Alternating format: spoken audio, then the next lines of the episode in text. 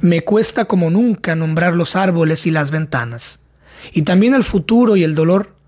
El campanario está invisible y mudo. Pero si se expresara, sus tañidos serían de un fantasma melancólico. La esquina pierde su ángulo filoso.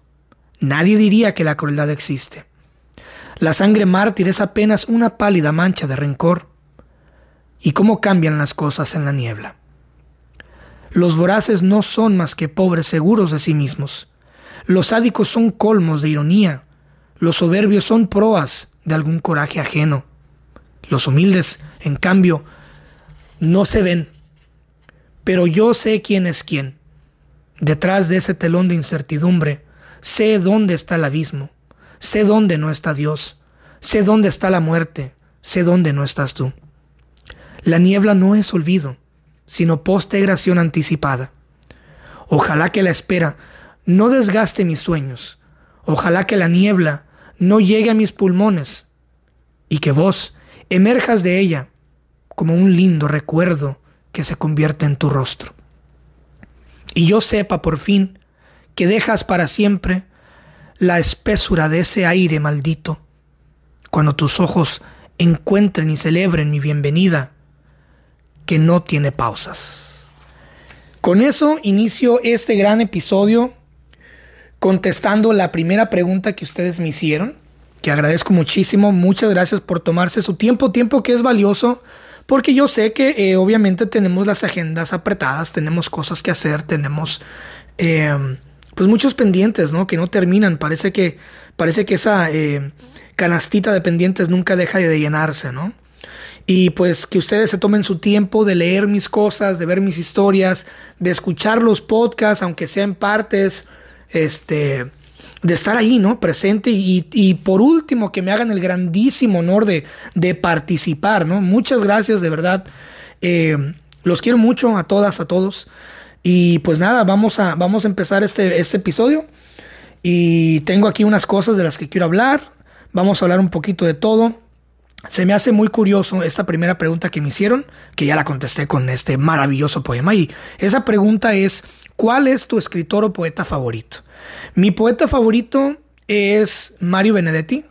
Obviamente yo descubro su poesía a muy temprana edad y al principio me costaba muchísimo recitar sus poemas porque él tiene una tonalidad en su recitación muy, muy particular y yo creo que eh, influyó muchísimo en su estilo de poesía, eh, en la mía, ¿no? Este, nunca le he copiado nada. Lo que sí tomo de él es su particularidad para contar poesía rápida. Si se dan cuenta, las, las poesías de Mario Benetti no, no son muy largas.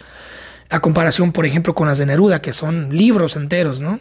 Y que también era pésimo para, para recitar. Han escuchado a Pablo Neruda recitar. Esa madre es un, es un suicidio. El día que te quieras morir, ponte a escuchar a Pablo Neruda recitar sus propios versos y te vas a dar un balazo en la frente, ¿no? Entonces una de mis metas era ser dinámico, didáctico y no ser un poeta nada más que, que fuera aburrido, ¿no? No dejar que la poesía se malinterprete como algo aburrido porque no lo es, la verdad no lo es. Pero bueno, muchas gracias por esa primera pregunta. Voy a ir directo con las preguntas que me hicieron para después pasar a otros temas y, y cosas que quiero abarcar.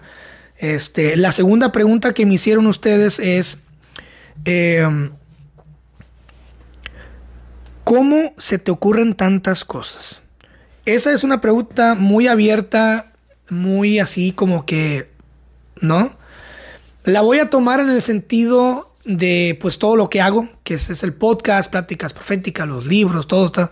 ¿Cómo se me ocurren tantas cosas? Mira, lo cierto aquí es que muchas cosas eh, de las que están ustedes disfrutando, de las que están ustedes viendo, sobre todo frases, poemas, bueno, poemas casi no he subido, es poemas escritos, porque la mera verdad, seamos honestos, ya nadie lee en, redes sociales, o sea, la atención es, es cada vez más rápida, o sea, quiero ver la foto ya, quiero ver un reel de 5 segundos, si no me perdiste. Entonces uno se tiene que adaptar. Pero antes, cuando subía poemas, la mayoría de los poemas que yo subía antes, hace poco, eran poemas que escribía en el momento. O eran poemas que tenía guardados de hace mucho tiempo. Pero me gustaba más subir poemas que tenía guardados de hace mucho tiempo. este, para dejarlo más nuevo siempre, pues para que esté lo mejor de lo mejor de lo mejor en los libros, ¿no?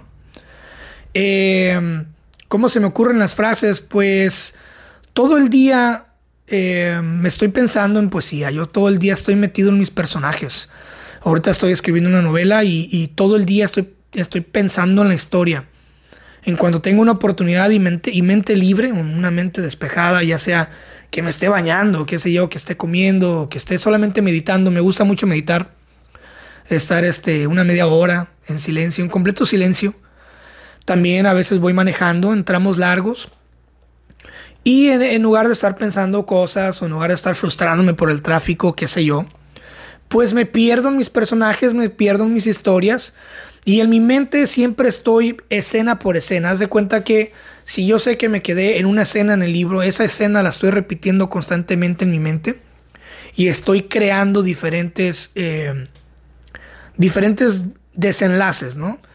Entonces ya cuando me toca escribir otra vez, ya tengo dos o tres escenas en mi mente ya bien elaboradas. Entonces cuando me siento a escribir, pues le doy continuación en la escena que me quedé y aparte empiezo a ensayar, a escribir y borrar, escribir y borrar, pues las escenas que ya pues recorrí en mi mente, ¿no? Pero todo el tiempo yo estoy pensando en, arte, en poesía, estoy viendo los árboles, este, tengo unos sentidos muy sensibles, entonces siempre estoy disfrutando todo, el color, el cielo, el aire, todo, todo lo estoy disfrutando y lo estoy convirtiendo en, este, pues en arte, ¿no? Al final de cuentas, en poesía y pues todo lo anoto en mi teléfono, eh, lo anoto en, mis libretas, en mis notas y, cuando llego a casa, a, mi espacio donde yo tengo mi espacio creativo, pues ahí anoto las frases y poco a poco se van convirtiendo en poemas. Siempre alrededor de mí tengo muchísimas hojas con rayones con rayones y pedazos de frases. Eh, que a veces cuando me siento en mi, escritorio, hay un, puede haber una frase ahí que ya tiene meses, ¿no? y no se me ocurre para nada más, o sea, no me sirve en ese momento para nada más. Pero de repente llega un día y de esa frase hago un poema, ¿no? O la agrego en mi libro o algo así. Pero sí soy una persona que todo el día está, eh, dedica su, su mente a, a, crear. Entonces, ¿dónde se me ocurren tantas cosas? No sé, pues yo creo que... Eh, alguna conexión divina, ¿no? Con lo divino de más arriba. Este, a lo mejor soy una antenita de, del Supremo, del Supremo Creador. Este, qué sé yo. Entonces es, no sé, la verdad no sé ni de dónde se me ocurren tantas cosas, pero lo que sí sé es que dedico la mayoría de mi, de mi tiempo a estar creando y me preocupa mucho crear, me, me preocupa mucho sentarme a crear, porque es muy importante que hagas un espacio para que hagas tu arte. A mí, por ejemplo, me estresa mucho cuando no he creado. Eh, pueden ser dos o tres días donde no haga nada, donde no escriba nada, donde no haga nada y ya me estoy pero desesperando, cabrón. Me estoy frustrando porque yo necesito estar creando. Entonces regularmente dedico un día de entre la semana, puede ser un día variado, dependiendo, y dedico una tarde entera a crear, unas cuatro, cinco, seis horas o ocho horas sin parar a crear, entre ellas este episodio del podcast porque tienes que estar ensayando tu arte. Es como ser artesano y estar creando figuras de barro. O sea, todo el día tienes que estar moldeando el barro. Y, la repetición es la madre de la retención. Entonces, em, la, única, la única salida que tienes cuando haces lo que te gusta constantemente es el éxito. Te vas a hacer más rápido, te vas a hacer mejor, te vas a hacer más inteligente, te vas a hacer más sensible, te vas a conectar más con lo que haces. Y, y sí, esa es otra pregunta muy bonita, gracias. ¿eh? Dice, ¿cuándo? La siguiente pregunta dice, ¿cuándo vuelve Pláticas Proféticas? A ver, primeramente agradezco mucho a la gente eh, que escucha Pláticas Proféticas. Yo entiendo que Pláticas Proféticas no puede ser para todos, a lo mejor no es para todos. Este, por eso mismo se le ha dedicado un área especial. Este, y agradezco muchísimo a la gente que la escucha, que está creciendo el podcast y ahorita estamos en una especie de receso porque resulta que Francisco Andaluz, que es el co-host, sigue en México, este, se fue a perseguir su sueño de ser cantante de música norteña y anda por allá en la sierra perdido y este se le ha visto vestido de blanco con un sombrero de aluminio eh, hablando de conspiraciones también he escuchado que anda profetizando que la tierra es plana entonces eh, anda ahorita en un viaje psicodélico y vamos a esperar a que el Señor regrese. porque él es la estrella del show. Entonces, eh, ya que el Señor regrese a, al estudio de pláticas proféticas, vamos a seguir grabando, pero es un proyecto que amo, adoro y disfruto muchísimo. Francisco es un gran amigo este, de hace muchísimos años, tenemos muy buena conexión y es lo que hace el show. Entonces ahorita que estamos en reposo con pláticas proféticas, aprovechen y escuchen los demás episodios. Ya casi llegamos a 50 episodios. Entonces ahorita es el momento perfecto para que el episodio que no has escuchado, vea escucharlo. Todos los temas son nuevos, eh, son frescos. Eh, salvo uno que otro donde hemos hablado de ciertas noticias que han estado pasando. Pero aún así, si, regresas a escuchar esos, donde hablamos de noticias, vas a encontrar algo que te va a complementar a lo que estás viendo ahorita en este momento. Así que cuando vuelve Pláticas Proféticas, no sé, vamos a darle un, vamos a darle un descanso, vamos a darle un reposo a Pláticas Proféticas. Este, ahorita hay que descansar un poquito para volver con más ganas. Ya casi se acaba el año. Eh, ya casi eh, llegamos a los 50 episodios. Y la verdad sí quiero hacer algo yo para el episodio número 50. Este, porque no cualquier podcast llega a 50 episodios, ¿no? Y, y, y pues sí, o sea, y cuando digo que no cualquier podcast llega a 50 episodios es porque se me han acercado amigos, amigas, este, que escuchan este podcast, que escuchan pláticas proféticas y que me han dicho que van a iniciar sus proyectos, van y compran miles de pesos en cámaras, miles de pesos en micrófonos, van y rentan un espacio, van y hacen toda la maquinaria y nada más no han, no han empezado. O hay personas también que yo conozco que tienen todo el espacio, todo, todo, todo para hacer un estudio. Tienen todas las ganas, pero no han empezado. Y hay quienes ya empezaron, grabaron dos episodios y ya no continuaron. ¿Por qué? Porque no es fácil grabar un podcast. O sea, no sé si para mucha gente sea fácil nada más sentarte y hablar, sí, pero pues no sé, tiene que haber un respeto por el arte, un respeto por, por lo que es el formato de podcast y un respeto por la gente que te escucha. O sea, ustedes tienen que entender que yo los quiero muchísimo, los quiero mucho, los aprecio mucho y que mi amor hacia ustedes es como el mar. Acuérdense, mi amor hacia ustedes es como el mar. Se ve el principio, pero no el final. Ah, qué poético, ¿no? Hoy va a haber mucha poesía, hoy estoy libre, hoy ando desatado. Este, y sí, este, no es fácil hacer un podcast, no es fácil también continuarlos, no es fácil. Este, Francisco tiene una agenda, yo también, y aún así siempre hemos buscado la forma de estar ahí para ustedes, pero ahorita estamos en reposo. Entonces, ¿cuándo va a volver Pláticas Proféticas? No sé, y a lo mejor ni vuelve, así que si estás preocupado si va a volver, pues de una vez alimenta, alimenta el proyecto. Escucha los otros episodios y demuestra que quieres que volvamos. Escúchanos y demuéstranos que quieres que volvamos. Quiero, quiero ver a la gente escuchando pláticas proféticas. Escuchen los episodios. Si, has, si no has escuchado todos, vete desde el principio y escúchalos hasta ahorita. Para que así nos demuestres a nosotros de que hay gente escuchando lo que ya grabamos, ¿no? Así que eso es eh, lo que está pasando. La otra es una, es una, una petición. Última pregunta. Este, me pidieron que hablara de arte, me pidieron que hablara de inventos eh, sobre todo el renacimiento de la Edad Media. Eh, la Edad Media no es en sí mi, etapa de la humanidad favorita. Qué bueno que yo no nací en la Edad Media, la neta, qué hueva. ¿Por qué? Porque yo soy una persona que me gusta más, me gusta más lo futuresco, me gusta más la tecnología, me gusta más estar husmeando qué es lo que está pasando, me encanta la robótica, me encanta los viajes a Marte, me encanta ir a Júpiter, me encanta que la humanidad este, evolucione, me encanta, todo lo que, todo lo que sea nuevo me encanta.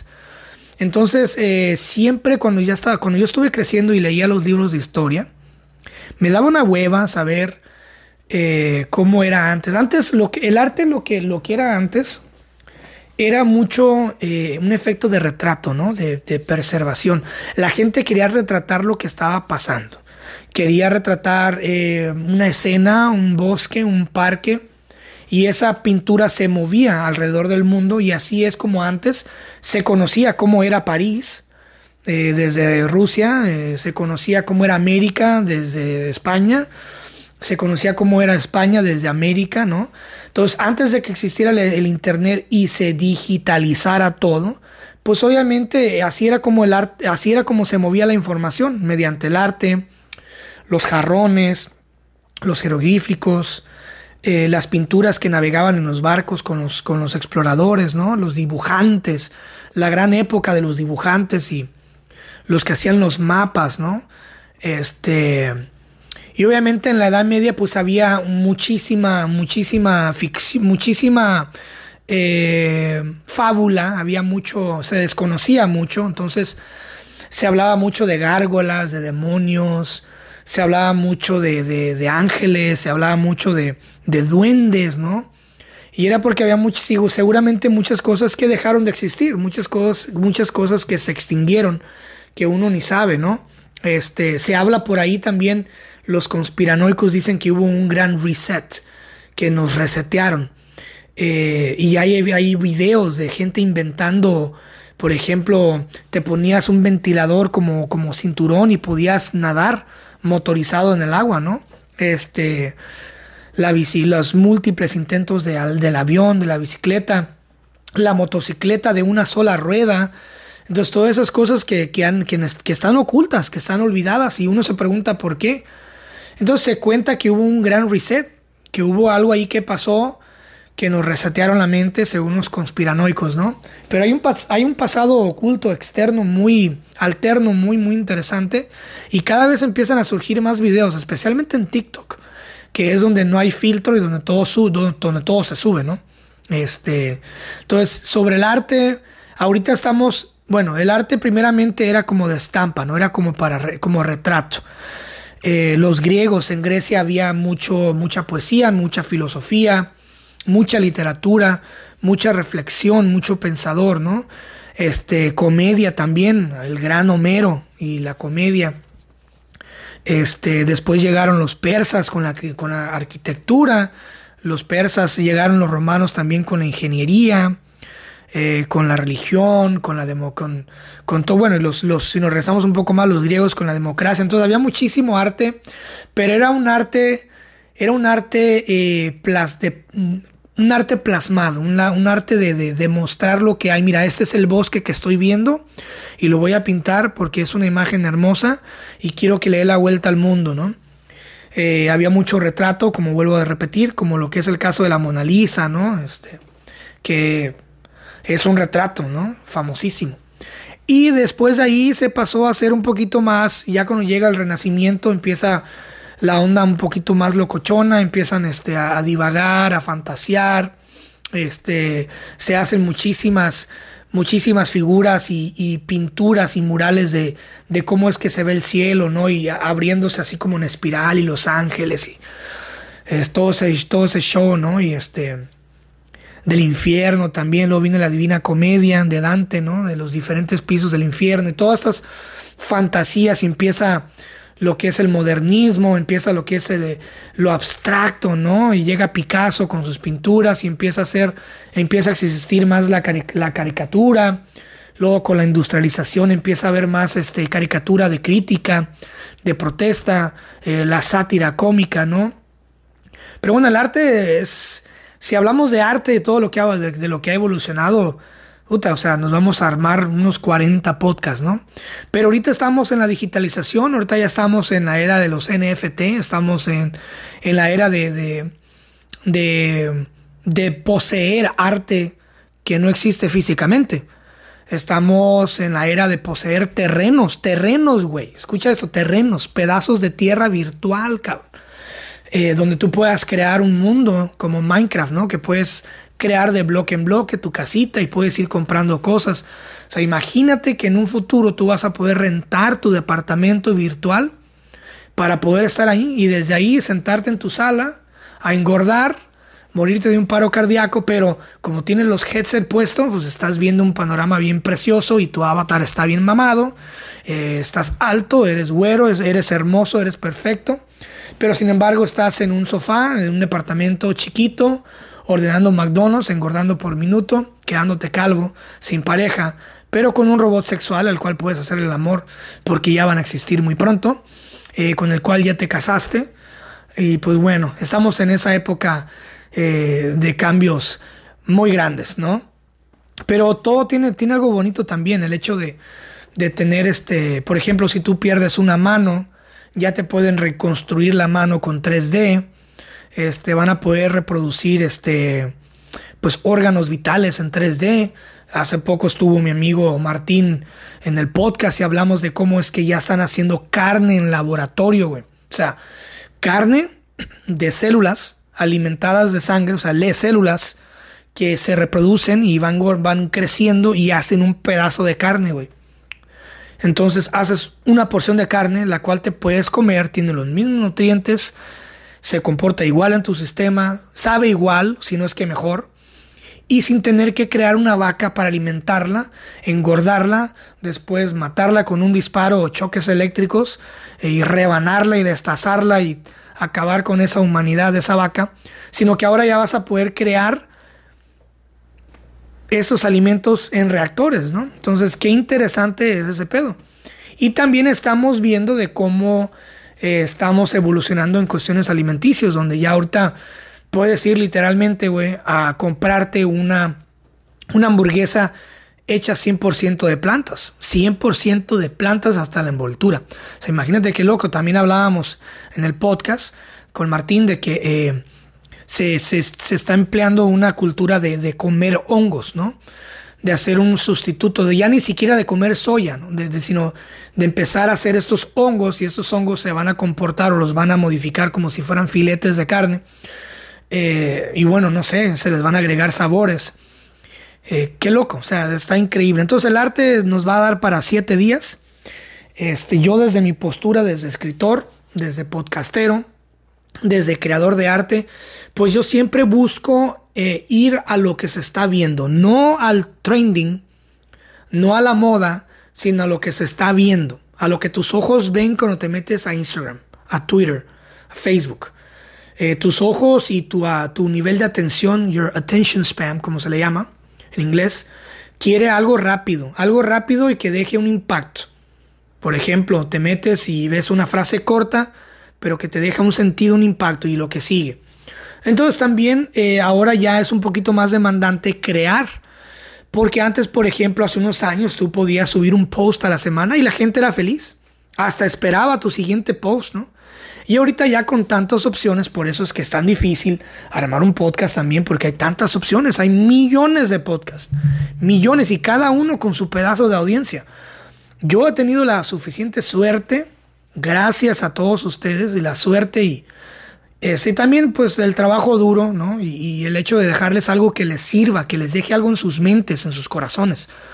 No nada más de que vamos a hablar de patas, vamos a hablar de esto, vamos a hablar de cosas amarillistas, vamos a hablar de, aborto, sino cosas que realmente no son 100% diseñadas para vender clickbait, ni para vender atención, ni para comprar seguidores, sino de que yo quiero de que los 5.000 oyentes, los 6.000 oyentes, los 1.000 oyentes, los 5 oyentes que sean, los que sean, se lleven algo constructivo y ¿Qué es lo que pasa? Que cuando tú haces algo de buen corazón, haces buen arte para la gente, la gente vuelva.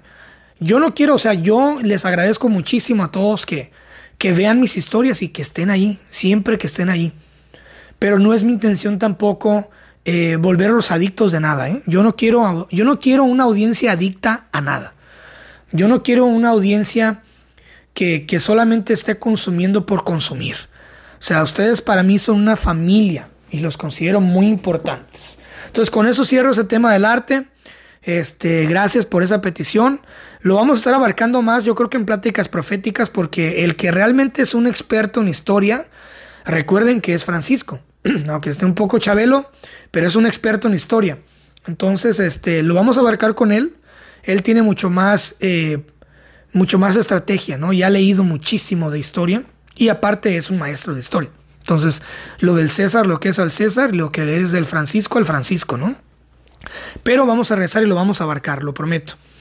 Eh, bueno, voy a pasar ahora unas noticias que me tienen un poquito, eh, me sacaron de onda, obviamente, pues, eh, noticias importantes que así como que me sacaron de mi, de mi sano juicio.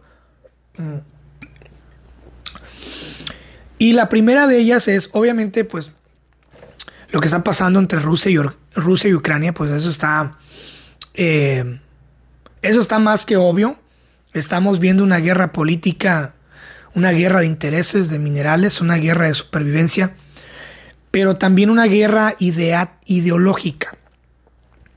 Eh, acuérdense una cosa, lo que más ha vendido o lo que más le ha servido al sistema capitalista es el miedo. El miedo en todos los sentidos.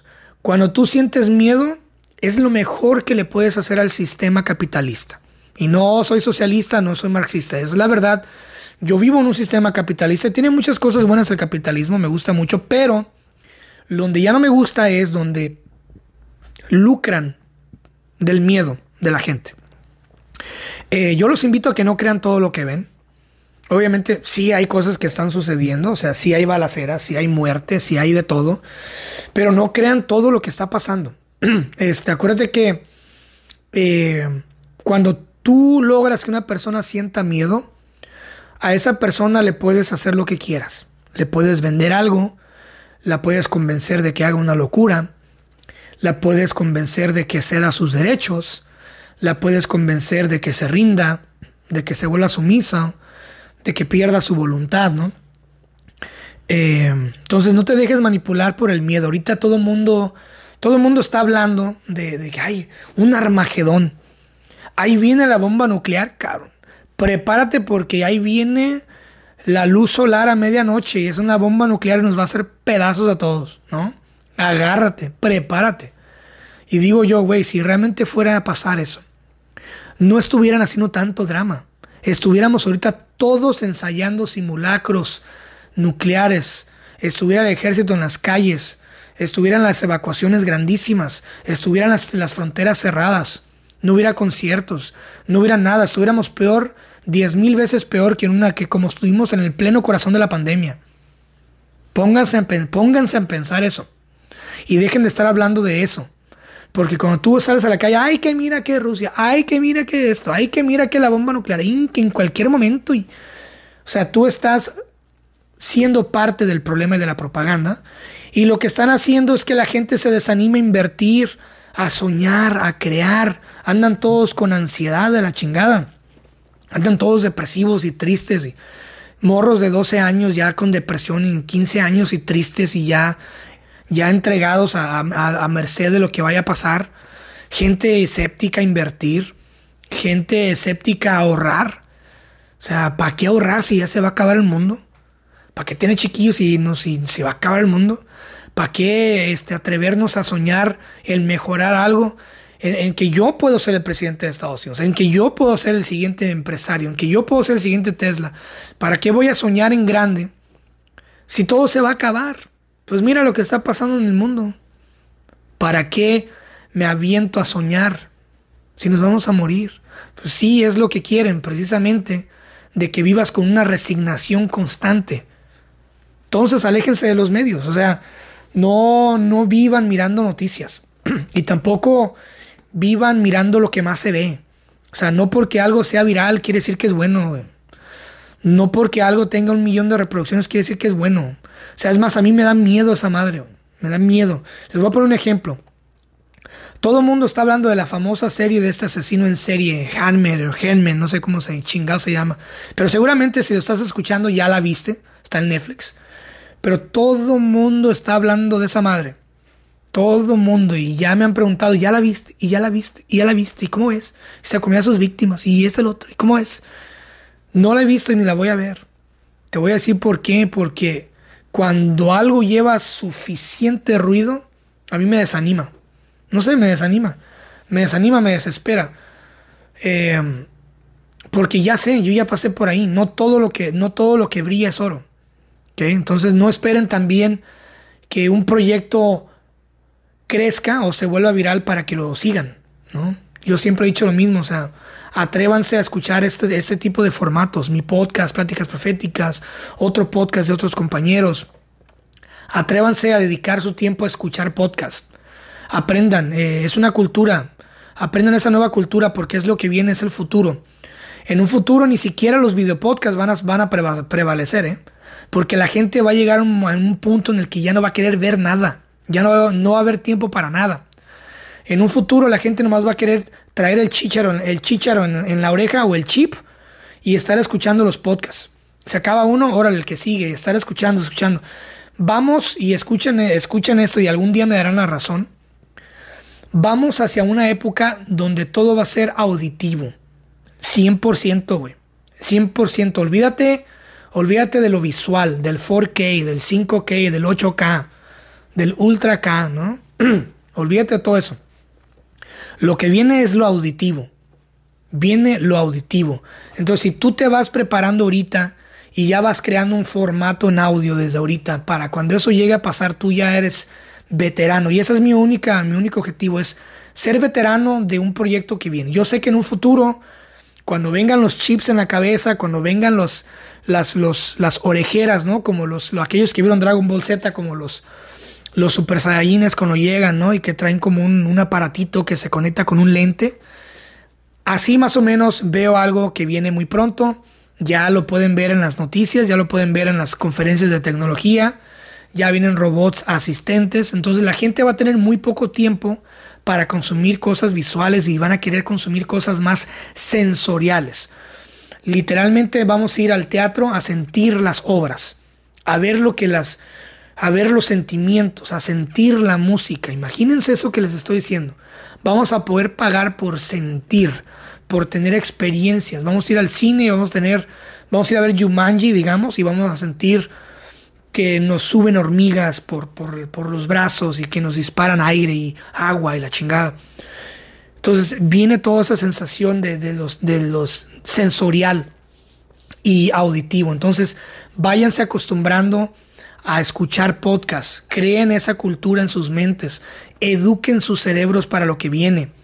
No seamos viejos eh, de la vieja escuela, nunca seamos un viejo de la vieja escuela. Por ejemplo, nuestros padres y abuelos, la tecnología les vino tan rápido y se resistieron y se opusieron tanto, güey, que ahorita ahí los tienes apenas agarrándoles la onda a Facebook, güey. Imagínate, apenas tienes a la, a la tía de 50, 55 años, 60 años, aprendiendo apenas a compartir posts en Facebook. Cuando ya el mundo está avanzadísimo, güey. ¿Entiendes? Entonces, no nos quedemos atrás, escuchemos podcasts escuchemos audiolibros, escuchemos cosas, empieza a escuchar a los demás y empieza a ser un buen oyente. Ese es el futuro. Entonces quería sacar eso del sistema. Este, hay otra noticia que también me, me mató de risa, güey. Eh, TikToker se pone a llorar y pedir que la mantengan porque no le gusta trabajar. Llorando. Una chavita con todas sus capacidades, güey, entera, con todas sus capacidades sensoriales, motrices, con una peluca rosita, se pone a llorar desesperadamente a pedir que alguien la mantenga, güey. No se le hace suficiente lo que genera de la viralización de sus videos, porque TikTok paga muy bien. Pero eso tiene algo más allá, hay algo más profundo en todo eso, y es que es lo que sienten todos los morros de entre 15 a 25 años ahorita. Todos están desesperados porque nadie quiere trabajar físicamente. Todo el mundo quiere el home office. Todo el mundo quiere levantarse en pijamas, güey, descalzos, abrir la laptop y trabajar desde ahí. Eh, todo mundo quiere, quiere ya evitar la fatiga. Nadie quiere trabajar y eso es abismalmente aterrador que nadie quiere ir a trabajar, nadie quiere levantarse a trabajar. Yo lo entiendo, pues ¿quién quiere trabajar, güey? Nadie. Está difícil levantarnos de la cama cuando estás a gusto y irte a trabajar. Pero el trabajo es lo que hace al hombre. Y el hombre hace el trabajo. Hombre en sentido figurado de la especie, ¿no? Humana. Em, pero eso sí se me hace bien gacho. O sea, todo mundo quiere tu dinero. ¿Te has dado cuenta de eso? Todo mundo quiere tu lana los TikTokers se van a, se van a hacer lives. Y ahí nomás están escuchando música y pendejeando. Y no te están dejando nada, güey. Nada de provecho. Ahí nomás los miras, nos miras ahí. Por lo menos que se pusieron a bailar, güey. Pero nomás están sentados, escuchando música, llorando, pegándole algo. Y mándame un regalito y bailo. Este, mándame algo así. Te muestro una, una nalga, güey. Así, no sé. Este, hago una marometa y mándame regalito.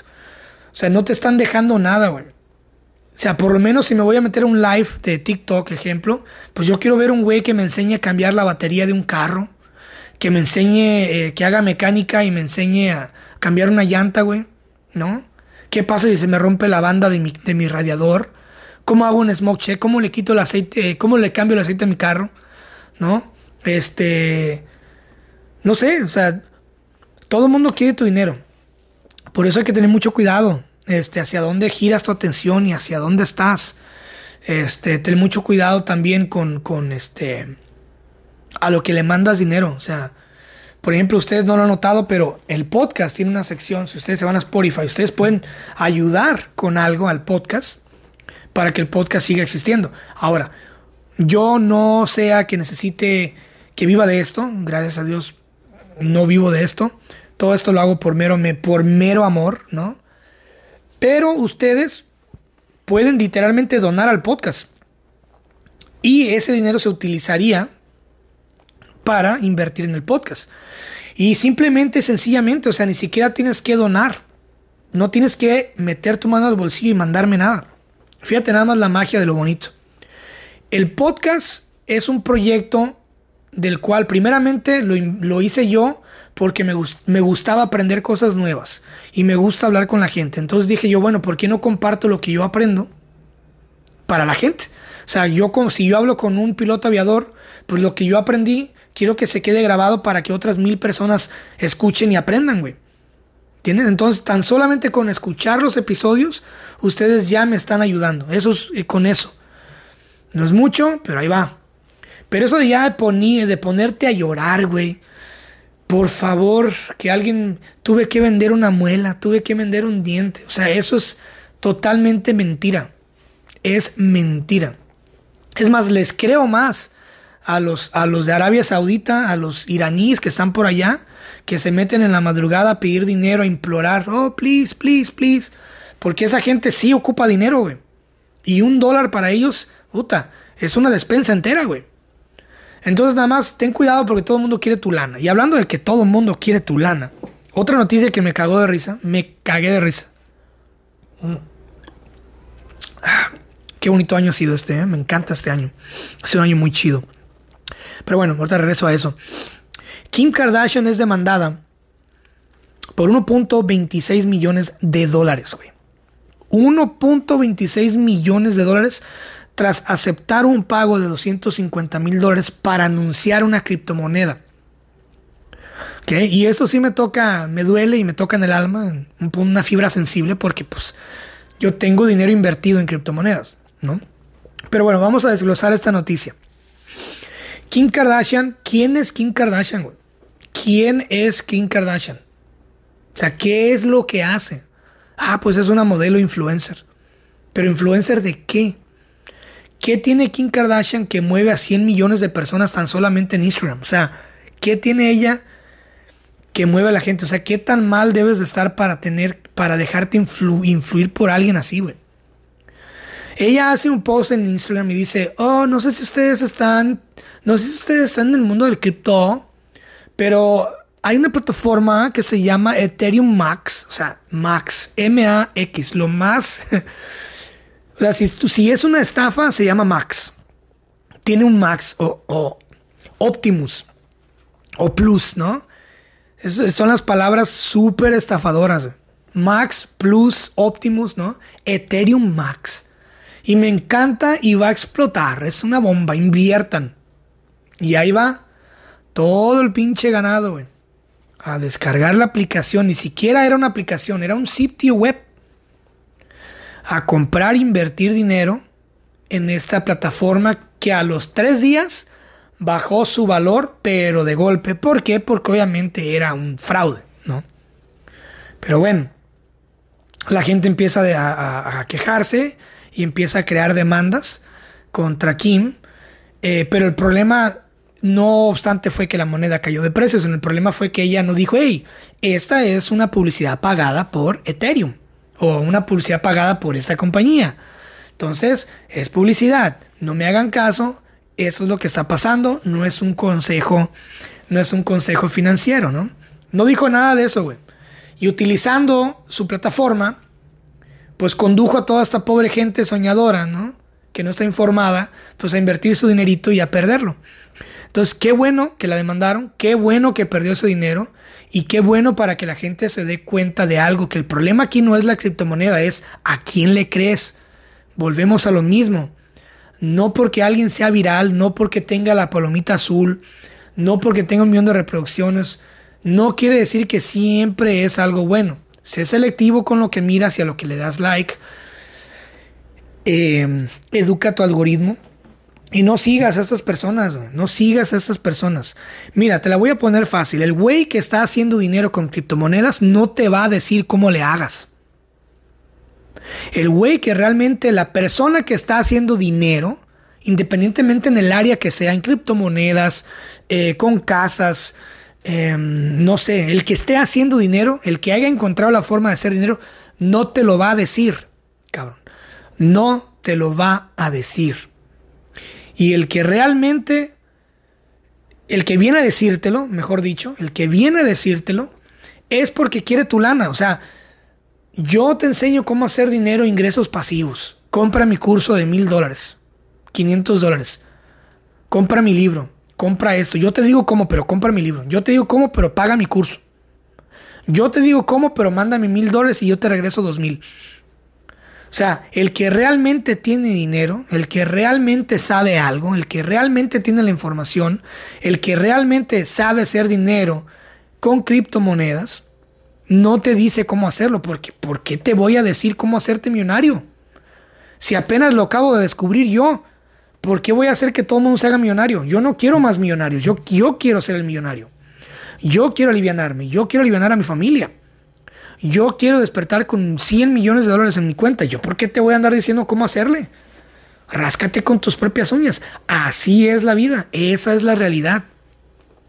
Entonces, mucho cuidado con aquellos que te dicen, no, ven, yo te digo cómo. Yo tengo la fórmula mágica. Yo te digo cómo ligar. Yo te digo cómo enamorar. O sea, te van a decir lo que tú ya sabes que debes de hacer, pero te van a cobrar. Imagínate, ¿no? Entonces, qué bueno que pasó eso. Y la verdad, no sean anticuados, no sean cuadrados, no seamos de la vieja escuela. Dale la oportunidad, compra Ethereum, compra Bitcoin, conoce. O sea, en lugar de irte a gastar 500 pesos, 1000 pesos en una peda, ¿no? En un Six. Eh, en lugar de ir a comprarte, no sé, algo que no te vaya a dejar nada, que sea consumo. Invierte algo, invierte mil pesos, 100 pesos, no sé, donde sea, donde sea que estés euros, dólares, qué sé yo. Invierte algo simbólico, algo pequeño y mira cómo funcionan las cosas. Mira videos, conoce lo que es el web 1, el web 2, la web 3. Que la web 1 es el internet como se conocía antes, donde tú te metías a una página y la página estaba ahí, todo era estático, puro texto. ¿Se acuerdan esas páginas de antes? Sí se acuerdan, ¿no? Si nacieron en los noventas. Este, las primeras páginas de internet, ¿no? Que te metías era puro texto, era nomás leer. Esa es la web 1. Luego la web 2 llegó con imágenes y cositas que se movían y videos, YouTube, eh, páginas con monitos bailando, el famoso clip de Microsoft, ¿se acuerdan? Este, colores, MySpace, Metroflog, donde podías ponerle estrellitas al texto y cambiar de color y hacer que las letras bailaran, ¿ok? Y ahora la web 3 es cuando ya mueves información de un lado a otro. Por ejemplo, subes tu archivo al Drive y lo descargas en una computadora en China, ¿no? Este, o mueves, compras con Bitcoin unos zapatos en internet y te llegan a tu casa. Eso es Web3. Entonces, primero conoce esas básicas. Seguramente ni siquiera sabías eso hasta que escuchaste. ¿Ves? Entonces, primero conoce todo ese rollo. Investiga qué es Bitcoin, cómo funciona. Si, no si no lo entiendes, mira otro video investiga cómo, cómo, dónde se usan las criptomonedas y para qué se usan las criptomonedas y también la diferencia entre una criptomoneda y, un, y una plataforma.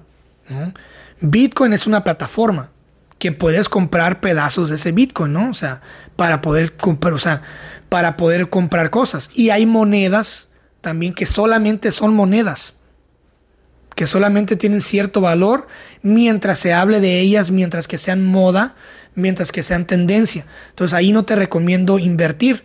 No soy un experto, pero no te recomiendo invertir en una moneda que esté a lo que diga Elon Musk o que dependa de lo que diga un empresario para que suba su valor o baje. O sea, ahí vas a perder tu dinero. Inviértelo en plataformas, en otras cosas. Entonces, hasta ahí es donde yo te puedo decir. Identifica bien dónde invertir tu dinero. Y si vas a comprar eh, acciones, pues también investiga cómo es que, cómo es que funciona una acción. O sea, y también tienes que darte cuenta de que hay un impuesto para todo. O sea, si tú logras un millón de dólares con, con, Bitcoin o con una acción, vas a tener que pagar impuestos sobre esos, sobre estos, sobre ese millón de dólares. O sea, no porque hayas generado un millón de dólares quiere decir que tienes todo el millón de dólares para ti. Hay impuestos y también hay, hay formas, eh, lapsos. O sea, no, no vas a tener tu dinero instantáneamente. A lo mejor lo retienen, a lo mejor para investigación, a lo mejor para impuestos. Y lo mismo pasa con la lotería. La lotería sí es cuando tú te ganas la lotería. Si tú te ganas más de mil dólares en Estados Unidos, ejemplo, si tú te ganas más de mil dólares, eh, tienes que pagar impuestos sobre esos mil dólares. Y eh, te tardan en llegar de entre 7 a 8 semanas, imagínate. O sea, no es de que, ah, ya ten, aquí está tu cheque. No, así no funciona. Entonces todo lleva un proceso. Y, a lo mejor cuando descubras y, investigues, pues te desanimas y sabes que esto no es para mí, yo mejor sigo la corriente y me vuelvo viejo. Y ahí nomás veo a los jóvenes hacerse bolas ahí con su Bitcoin. O terminas convenciéndote, haces una buena movida y de repente ya eres multimillonario. Excelente, qué bueno. Pero nomás tengan cuidado también. Este, hay mucha gente que quiere tu dinero y siempre van a ser aquellos que te dicen, "Yo te digo cómo. Yo te enseño cómo, tranquilo, tranquila. Yo te voy a decir cómo." Esos son los que te van a chingar. Así de fácil. Así de fácil. La gente que te dice, yo te digo cómo, yo te enseño cómo, no te preocupes, lo hago por tu bien. Y es nomás por ayudarte. Es que tienes que entender que, que yo jamás. Esa es la gente que te va a chingar. En toda la vida. Que tener cuidado. Identifiquen bien. Y bueno, la otra noticia que también me llamó mucho la atención y quería compartir aquí porque hoy estoy a gusto. Es que McDonald's hace un Happy Meal, la cajita feliz para adultos. Para adultos, utilizando los juguetes que salieron en el 2000 y 1990. Los juguetes originales, pero más grandecitos. Eh, casi del tamaño de un Funko. Y digo yo, ¿qué tal mal tienes que estar? ¿Qué tal mal tienes que estar, Francisco, para ir a invertir dinero y comprarte una cajita feliz teniendo 35 años? Porque no has podido superar el hecho de que ya estás ruco, Francisco. Eh, entonces, Imagínate.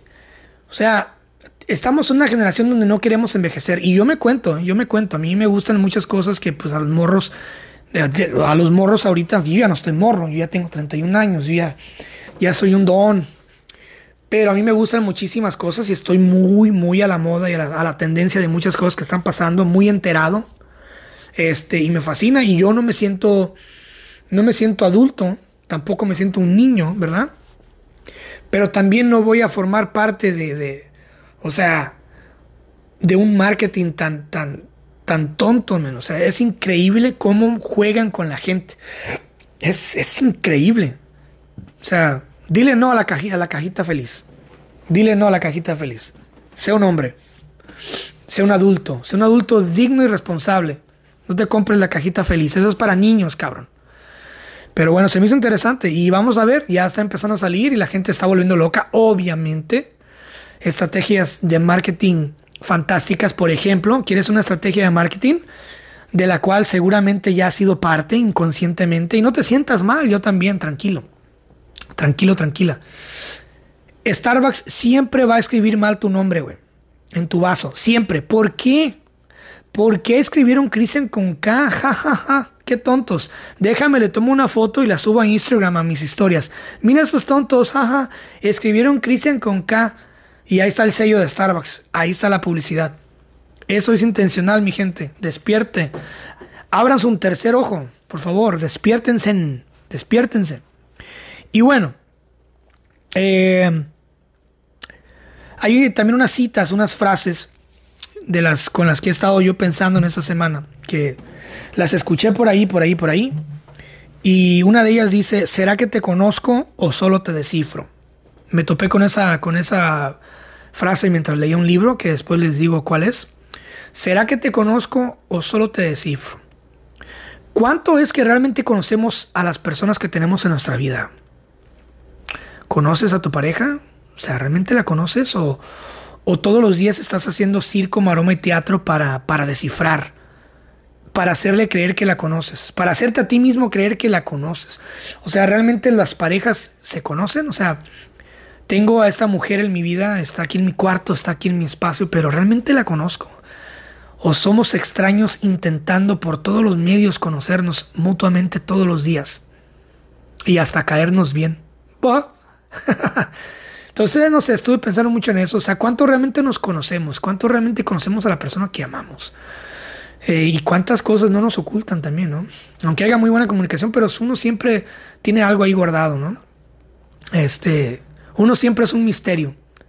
Qué bonito, qué bonito. Entonces, me puse a pensar en eso y, quiero que se pregunten eso. Es, es cuánto conoces a las personas que están en tu vida. O sea, ¿las conoces ¿O será que todos los días te engañas a ti mismo para pensar que las conoces? ¿Será que siempre pasamos por esta vida siendo extraños hasta con nosotros mismos? ¿Será que nunca realmente terminamos de conocernos a nosotros mismos, a descubrirnos? Porque uno no sabe todos los talentos que uno tiene, o sea, tienes que intentar muchísimas cosas para darte cuenta para todo lo que sí sirves y para todo lo que no sirves, ¿no? Este, yo creo que el tiempo no nos, no nos alcanza para conocernos bien y para descubrir hasta dónde seríamos capaces de llegar y hasta dónde no. Pero bueno, la otra es la memoria nos hace. La memoria nos hace. Este es un mundo sensorial de memorias bonitas, feas, horribles, horripilantes, traumáticas. Pero todo eso nos hace, nos hace quienes somos. Y escuché una, una Lex Friedman, que es un podcastero muy padre, experto en inteligencia artificial, Lex Freeman le hace una pregunta eh, a una persona en su podcast y le dice, ¿y qué prefieres? ¿Prefieres perder todas las memorias que llevas acumuladas hasta ahorita? ¿O prefieres no volver a acumular memorias nuevas? Ajá, ¿verdad? Vuelvo a repetir, imagínate, ¿qué prefieres tú que me estás oyendo ahorita? Si te dieran a escoger, hey, tienes que escoger una de dos quedarte con lo que ya conoces y con lo que ya te hizo hasta ahorita, pero no poder crear memorias nuevas, o olvidarlo todo, pero ser capaz de crear memorias nuevas. ¿Te imaginas? ¿Qué preferirían ustedes? Pónganse a pensar, no me digan, pónganse a pensar. ¿Qué prefieres tú ahorita? ¿Llegar hasta aquí con lo que ya eres? ¿Te gusta quién eres? ¿Te gusta tu familia?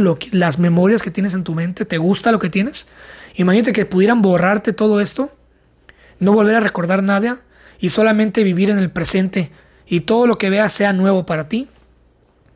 O quedarte solamente con, con, con lo que ya conoces, solamente con lo que ya conoces, pero no volver a, crear cosas nuevas, no volver a, a descubrir cosas nuevas, ¿no? Entonces eso es lo que me dejó intrigado y he estado masticando mucho esa idea en estos, en estos días y lo quería poner aquí en este episodio para dejarlos ustedes también, dejarlos ustedes también pensando y contagiarles mis dudas. Yo creo que es bonito porque cuando uno duda algo es bueno contagiarlo a las demás personas porque la comunidad debe de retroalimentarse. Yo por eso es que digo que ustedes no son ni mis seguidores, ni mis fans, ni nada. Ustedes son mi familia y por eso los llamo familia. Porque ustedes me retroalimentan a mí. O sea, yo a veces espío sus perfiles y los que miran mi historia, miro sus historias para atrás. Este. Y me gusta verlos, o sea, me gusta ver sus vidas, me gusta ver sus mentalidades, sus personas. Es muy bonito verlas a todas y a todos ustedes. Y ustedes me retroalimentan muchísimo. Entonces, eh, cuando tengan dudas, ahí está mi, bandeja de, entrada, mándenme sus dudas y, pongámonos a pensar, hay que echar a andar la maquinita. A mí me encanta que me pongan a pensar este, y hay que complementarnos. Pero bueno, ahí les dejo entonces esa duda. Déjame, me acomodo aquí para la siguiente. Y la otra, que la otra frase que miré que los quiero, o concepto con los que los quiero dejar es, seamos la más noble causa de amor. Seamos la más noble causa de amor. El amor es una causa noble. Yo siempre hablo del amor. El amor es mi género porque es muy bonito y porque yo experimento el amor. Yo también amo y, me aman. siento el amor hacia mí. Este, y he pasado una vida experimentando el amor en todos los sentidos. Eh, hablo del amor todos los días, pienso en el amor todos los días y conforme más me acerco al amor y conforme más pienso en el amor y, y amo al amor, más profundizo, más me conecto con lo que me está pasando, con la vida, con esta experiencia humana, más disfruto, más creativo me vuelvo, eh, más pacífico, más inteligente, más sabio me vuelvo y más conozco a la gente. Entonces, eh, la única forma de conocer el amor es, ser unos dignos representantes, ser la mejor versión posible con el amor, por el amor y hacia el amor, ¿no? Este, y pues nada, eh, sí, es raro. Cristian, ¿cómo es posible que tengas un podcast y solamente te dediques a entrevistar gente y nunca, casi nunca subas episodios hablando tú solito, ¿no? Pero pues voy a tratar de hacerlo más seguido. No les voy a avisar de que cada fin de mes, no, lo voy a hacer más seguido. De repente voy a librar esos episodios espontáneos. Este, porque me gusta también, voy a, voy allá, este, de vez en cuando les voy a pedir que me manden sus preguntas, otras veces simplemente voy a hablar de noticias que vi, eh, de cosas que estoy experimentando, este, y bueno, quiero cerrar con, con, con algo que me pasó no hace mucho, y lo alcancé a anunciar, pero lo quité, y por algo. Hace un, hace un poquito tiempo se me contactó para que yo fuera el productor de un podcast, ¿verdad? Un proyecto que en papel, puta, se veía espectacular, bellísimo, preciosísimo, un concepto hermoso.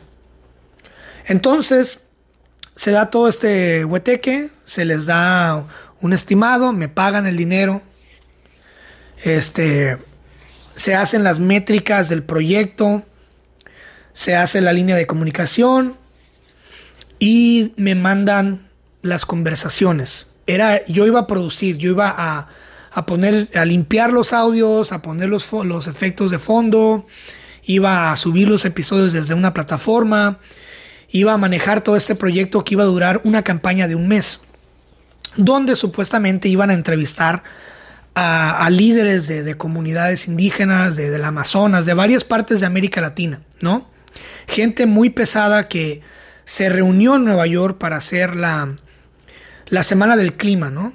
Entonces, eh, se agarraron a cinco personas muy importantes de renombre, de renombre. Estamos hablando de con Instagrams de casi un millón de seguidores cada uno. Entonces lo sientan y, hacen una, una, una, especie de entrevista o plática, así como las que hago yo en el podcast. Y, dije, bueno, va, a ser un proyecto bonito. Tienen a una chava que supuestamente tiene muchísimos años de experiencia y bla, bla, bla. Dije, bueno, pues va a ser un buen trabajo, buen trabajo. Les ofrezco yo métricas, les ofrezco yo este, eh, ideas, les mando todos los archivos, les, les hago todo el circo. Todo. Eh, me mandan las conversaciones y lo único que yo les dije es, la única condición que yo les puse es la siguiente. Les dije, yo voy a poner mi nombre en este proyecto. Mi comunidad en redes sociales no es muy grande, pero es muy fiel y es muy importante para mí. En sí que, por favor, les pido que me entreguen conversaciones de calidad, porque no quiero verme mal. No quiero yo representar un proyecto malo. Bueno, recibo las pláticas y empiezo a escuchar las conversaciones. Y me voy a atrever a decir esto, pero fueron pésimas. Eh, una falta de respeto hacia los invitados, pésimas preguntas. Eh, no era una plática de calidad. Entonces los contacto yo y para esto yo ya había hecho un, un spot que ustedes vieron alcanzaron a ver ahí en mis redes sociales, que primeramente se me pagó por eso, ¿ok? Y lo dije en el spot. Entonces, eh, como parte de la campaña era yo empezar a anticipar y, a dar promoción en mis redes sociales también. Eh, yo ya estaba, ya estaba corriendo el spot cuando yo recibo las conversaciones y, dijo, y digo yo, sabes que no, yo no puedo, no puedo darle la cara, dar la cara de este proyecto. O sea, yo respeto mucho a mi audiencia como para darles basura. Yo jamás les voy a dar basura de relleno, ¿eh? Jamás les voy a dar un episodio de relleno. Ni siquiera este fue un episodio de relleno porque les di información muy valiosa de, varias cosas. Eh, entonces yo jamás les voy a faltar al respeto a ustedes. Este, jamás voy a ponerme a llorar pidiendo dinero. Jamás voy a, invitarlos a que inviertan en un sistema piramidal. Eh, a que inviertan en algo. Jamás voy a ponerles mis libros enfrente. Cómprenlos, cómprenlos, cómprenlos. Este, jamás voy a obligarlos a que, escuchen el podcast, ni voy a andarles mandando los links por mensajes a todos, como muchos lo hacen, porque los respeto. O sea, lo último que quieres es que yo te esté mande y mande correos por DMs. Hey, ya está el nuevo episodio, ve a escucharlos. O sea, si lo quieres escuchar, ahí está. No, tú sabes dónde estoy. Entonces, aparte porque los respeto a cada uno de ustedes. Te respeto como individuo, seas quien seas, ¿eh? y te quiero muchísimo y te respeto mucho. Entonces yo les comento, les digo, hey, ¿sabes qué? Esas conversaciones, ¿qué onda? O sea, en ese caso mejor me hubieran pagado los viáticos, yo voy y hago las, yo los grabo. Les pongo mi voz, les, les entrego mi tiempo, ¿no? Tampoco soy un experto, pero oye, esto no lo puedo subir. O sea, ni siquiera se puede editar, ¿no? O sea, yo no voy a hacer... Entonces yo decido terminar el contrato. Eh, bueno, fue una, una terminación mutua, ¿no? Y les dije, hey, ¿Pueden regrabar? No, no podemos. ¿Puedes editar? ¿Puedes trabajar con lo que hay? Les dije, no, no puedo. No voy a hacer eso. Ah, entonces, pues entonces no hay que continuar. Pues no continuamos. Entonces, ese spot que ustedes alcanzaron a ver, le salió, le salió caro. Este, le salió caro. O sea, yo si voy a hacer un spot publicitario, va a ser caro. Entonces, este, alcancé a lucrar un poquito. Pero sí aprendí muchísimo y es que no vuelvo a ser productor de nadie no vuelvo a entregarle mi tiempo a nadie. Solamente voy a ser productor de pláticas proféticas y del podcast. Este, y del mini podcast que tengo ahí, que donde subo mis reflexiones, que se llama Ponlo para llevar. Spotify también. Que pronto estaré subiendo más cosas. Pero sí, o sea, yo, si ustedes quieren que yo les enseñe a hacer un podcast, yo les enseño. De hecho, ya tengo un, episodio del podcast que se llama Vamos a hacer tu podcast, donde te doy las básicas, ¿no? Pero si ya quieres una guía personalizada, yo te ayudo. Te voy a cobrar, eso sí. Pero te voy a ayudar y lo vamos a hacer. Pero también, o sea, ya ponerme a producir, yo ya no estoy para esas cosas. Este, qué bueno que eso pasó porque mi tiempo es sagrado. Eh, y aunque sea una campaña de un mes, o sea, yo prefiero perder ese mes a dejar de hacer contenido para ustedes, a dejar de grabar podcasts, a dejar de grabar TikToks, a dejar de grabar Reels, a dejar de tener lives, a cancelar este invitados, a quedarle mal a invitados. O sea, eh, yo prefiero mejor dedicarme de estar donde estoy, que estoy muy bien, y echarle ganas. Y si un día me hago viral, pues qué chido. Y este, eso no va a cambiar nada, yo nunca voy a cambiar. Pero bueno, nomás quería comentarles por si se les hace, oye, y una vez yo recuerdo que Cristian dijo, ya lo saben, o sea, fue un proyecto que yo no, con el cual yo no me iba, yo no me voy a acostar con el primer proyecto que vea, o sea, no, no me voy a vender tan fácil. o sea, mi tiempo vale. Y, y también aprendan a valorar su tiempo. Y si tú trabajas, no sé, chofereando de Uber, de chofer, de taxista, si trabajas en una maquila, si trabajas vendiendo cursos, si trabajas en lo que sea que trabajes, vendiendo paletas, qué sé yo, haz que tu tiempo sea valioso. O sea, si tú vendes tu tiempo, o sea, tú vas a un lugar a ofrecer tu servicio, asegura que seas bien pagado, porque el tiempo no se recupera, carnal. El tiempo se va. Entonces, también ofrece un buen servicio, o sea, si vas a vender tu tiempo, vas a vender tus servicios, ofrece algo de calidad. ¿no? O sea, también no, no nada más te malbarates y también hagas un mal servicio. Entonces, todo en la vida tiene que ser bien hecho. Y pues nada, estoy muy feliz. Este, posiblemente aparezca otro episodio random, así como este. Eh, ha sido un gran año para el podcast. Estoy sumamente feliz. Mejor no me pudo haber ido. Vienen cosas chidas. Voy a, voy a invertir en más cosas para el podcast. Voy a, por ahora, por el momento, voy a continuar invitando gente a larga distancia. Este, voy a estar mejorando el audio también. Todo es un proceso. Y lo malo, lo malo también es que a veces cuando invitas a alguien, pues está desde su casa, desde su oficina. Entonces, obviamente, pues yo no te puedo forzar a mis invitados, hey, que no haga ruido de fondo, hey, eh, usa este micrófono, hey, usa eso, no, o sea, donde sea que tú estés, si me voy a conectar contigo, yo agradezco a cada, a cada uno de ustedes, eh, invitados del podcast. Este, y pues sí, es como todo, a veces hay ruido de fondo, no de mi parte, yo de mi parte nunca tengo ruido de fondo. Pero pues esa, esa es parte del show. Pero al final del día, ¿qué es lo que prefieres? ¿Un audio perfecto? ¿Un video perfecto y que esté en YouTube? ¿Verdad? ¿Y un audio perfecto pero un contenido de mierda? ¿Un contenido basura? ¿O prefieres un buen contenido, un audio eh, más o menos ahí van mejorando? Pero un buen contenido, ¿no? Entonces yo prefiero un buen contenido. O sea, ¿qué prefieres? ¿Un chocolate con una buena, una buena envoltura y que cuando lo destapas sepa a máquina? ¿O prefieres una envoltura decente, pero un chocolate exquisito, ¿no? Entonces es lógica. Entonces, pues, eh, tengan paciencia, de vez en cuando va a haber invitados este, que se conectan conmigo cuando están en un sitio público.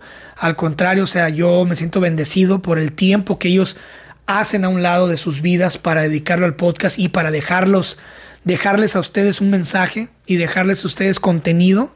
O sea, se me hace algo muy bonito que se debe de apreciar y de valorar. Entonces, eh, ha sido un gran año en muchas cosas. Tenemos salud, tenemos vida, estamos aquí, estamos vivos.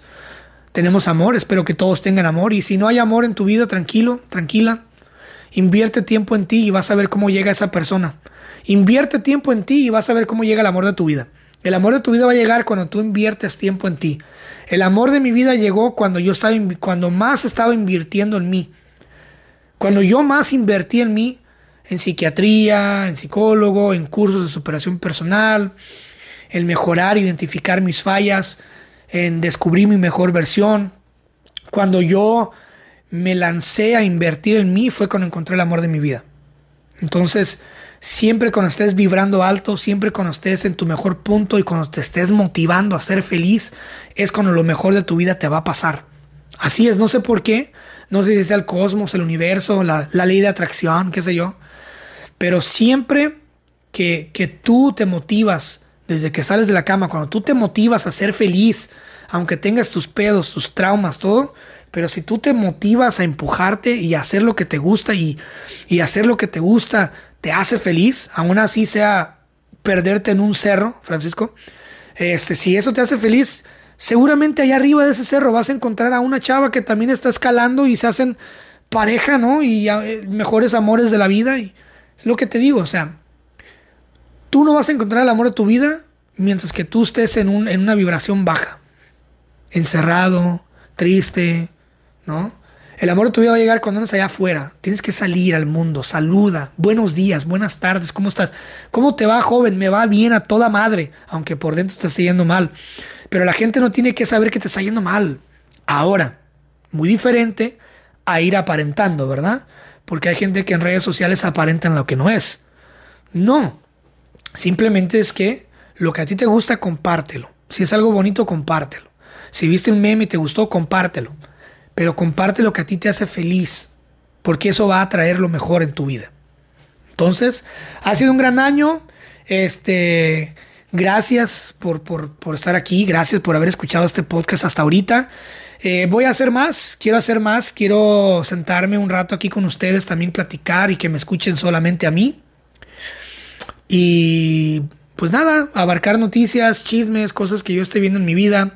Ahorita también estoy escribiendo una novela, la cual la estoy disfrutando mucho. ¿eh? Antes yo me presionaba bastante, antes me presionaba muchísimo. Yo lo confieso que todos los libros que escribí, hasta ahorita los cuatro que tengo, los hice presionándome a lo estúpido. Este, escribiendo en madrugadas y desveladas, escribiendo y pegado como una pinche libélula ahí, pudriéndome frente a la computadora. Que, está bien, los disfruto, son viajes bonitos. Qué bueno que pasaron, pero esta novela la estoy disfrutando muchísimo. Ya tiene que tiene desde el 2011 que estoy escribiendo esta novela, imagínense. Y han salido otros libros por encima de esta novela. ¿eh? Este es una novela muy buena, yo creo que una de, las, una de mis mejores. Jamás, que jamás voy a escribir sin duda alguna, yo lo sé. O sea, yo soy el escritor y aún así cuando yo empiezo del principio a leerla me quedo captadísimo y me cuesta mucho trabajo eh, deslindarme de ser lector, hacer, o sea, ya la escribí, la tengo avanzada, pero me cuesta mucho trabajo avanzarla porque al mismo tiempo estoy adicto al principio. O sea, no sé, es raro. Pero es una novela que les va a encantar muchísimo y sin duda va a marcar, va a marcar mi carrera y va a ser un fuerte referente. Yo creo que hasta ahorita el referente más fuerte mío es La Dama Invisible, que fue el primer libro, es el referente más fuerte, es el más vendido, es el que siempre está ahí eh, haciendo ruido. Este, y está bien, lo agradezco muchísimo. Este, pero yo creo que en, cuestión de novelas, ni siquiera Inseparables, que fue muy buena, es muy buena. Este, yo creo que esta, esta es la que me va a dar eh, la, personalidad. O sea, yo creo que cuando si ya, si ya leíste todos mis libros, gracias. Yo creo que esta novela que viene es la que va a decir, ah, este, esto es Cristian, esto es él como escritor, ¿no? Entonces eso me da muchísimo gusto y la estoy disfrutando muchísimo, me estoy divirtiendo, me estoy riendo eh, con las ocurrencias, ¿no? Que váyase la redundancia, se me ocurren para esta novela. Este, y, ya muero de ganas de que ustedes la lean, la compren, la adquieran. Va a estar en todos los formatos, eso sí me voy a asegurar. Y va a ser la primera novela que le voy a invertir mucho dinero. No para que sea bestseller, porque eso también se puede comprar, ya lo he dicho antes. Pero sí le voy a invertir dinero en cuestión de que voy a salir a dar la cara con esta novela. O sea, voy a hacer, voy a buscar la forma de ir a ferias de libro en México y aquí en Estados Unidos voy a buscar la forma de hacer presentaciones, de hacer lectura, de, hacer alguna conferencia. Voy a hacer, buscar la forma de hacer pósters, de hacer recuerditos, de, hacer cositas, de hacer circo, maroma y teatro. Porque esta novela lo merece, todas las demás, todos mis libros también lo merecen, pero esta en específico va a marcar una nueva era y por eso la estoy disfrutando. Y la neta, la quería entregar para este fin de año, pero que se chinguen las editoriales, que se esperen. Este, además, a mí no, no es que me estén. A mí nadie me manda, cabrón. ¿Sí entiendes? A mí nadie me presiona y lo saben. Entonces, esa es una gran fortuna que solamente con los años y haciendo libros que se venden, ¿verdad? Que así se venden, eh, lo logras, ¿no? Que no te presionen, que te esperen. Y espero que todos los que escriban lo logren. Todos mis amigos oyentes que estén escribiendo y que no han publicado, espero que un día que publiquen y que les vaya bien al nivel de que las editoriales te ofrezcan y, y te esperen, ¿no? Entonces, este, pues sí, voy a disfrutar ese viaje. Y cuando salga voy a hacer circo, maroma y teatro como nunca y lo van a disfrutar muchísimo. Y pues nada, muchas gracias también por, por escuchar esta nueva sección en el podcast que se llama eh, Verdades Incómodas con mi amigo filósofo Oliver del Fierro. Es un tipazo ese cabrón, ¿eh? O sea, es un tipazo. Fíjate, no lo conozco en persona. No lo conozco en persona, pero yo sé que este cabrón va a ser un amigo de toda la vida, ¿eh? Y voy a ir muy pronto a Monterrey. Este, tengo allí muchos mandados que hacer, sorpresitas en Monterrey. Este, tengo muchos mandados, tengo muchos pendientes. Tengo metas que cumplir en Monterrey. Un viajecito de negocios que me voy a me voy a aventar de negocios nivel podcast que me voy a aventar este, que no puedo adelantar nada porque nada es seguro todavía. Lo que sí es seguro es que voy a ir a Monterrey a hacer podcast, a grabar, a buscar con quién grabar, andar para arriba y para abajo. Este, y, también a conocer a Liber, convivir con él, hacer videos, hacer TikToks, hacer algo, hacer un contenido, hacer material, echarme una carne asada con mi compadre Liber, que ya es mi compadre, lo, lo estimo mi compadre. Y es una sección muy bien recibida, ¿eh? muchísimas gracias. Ya, ya casi, ya vamos para la tercera toma, que, que ya va a salir. Este, y pues bueno, o sea, va a estar buenísimo este rollo. Va a estar buenísimo. No se lo pierdan y también no se pierdan el capítulo de mi amigo de Martín, que también va a estar buenísimo. Este, y pues bueno, o sea, eh, nada, sigan apoyando. Vienen cosas bonitas y mil gracias por estar aquí hasta este momento. Y que espero que les haya gustado este, este episodio sorpresa. Y va a haber más, ¿eh? Voy a empezar a sacar más. Voy a empezar a sacar más episodios así random. Este, sin anunciar. Sin hacer tanto espectáculo. Este. Para ustedes, donde me voy a humanizar. Donde voy a tomarme mi cafecito. Estar aquí relajado. Y ya, nada Muchas gracias, les mando un fuerte abrazo, se les quiere y que vengan muchos episodios más y que sigan aquí. Muchas gracias por habernos escuchado en un episodio más de Verdades Incómodas con mi buen amigo Oliver del Fierro. Como ustedes sabrán, yo soy un escritor eh, independiente, así que todo esto corre por mi cuenta y lo que ayuda muchísimo a que mis proyectos, el podcast y todo lo demás que hago siga en flote y las luces encendidas es que le den una oportunidad a mis libros en sus vidas, en sus corazones, en sus libreros. Recuerden que tengo cuatro libros, los cuales tres son poemarios y una novela. Los poemarios son La Dama Invisible, Un Tarro de Miel, los versos de un vagabundo y la novela es Inseparables. Los invito a que los busquen todos en Amazon, ya disponibles en diferentes formatos. Búsquenlos eh, como Cristian Castañeda y el nombre del libro. Y pues bueno, ojalá que les guste y que sea un viaje poético muy bonito y que puedan disfrutar de la novela también y que puedan ustedes seguir apoyando para que todas estas luces sigan encendidas, el micrófono también y seguirnos escuchando y disfrutando de todo el material. Muchas gracias y nos vemos la próxima. Si te gustó esta plática del podcast, seguramente te gustará mi otro proyecto que se llama Pláticas Proféticas. Es un podcast que hago en colaboración de un gran amigo que se llama Francisco Andaluz. Es un ex militar y en este podcast tratamos temas de todo tipo sin miedo a la censura, con la única finalidad de que la pases bien, de que te diviertas, te rías, aprendas y también reflexiones con nosotros. Te invito a que nos escuches y nos busques como Pláticas Proféticas en todas las plataformas. Ahí nos vemos, te mando un abrazo, cuídate.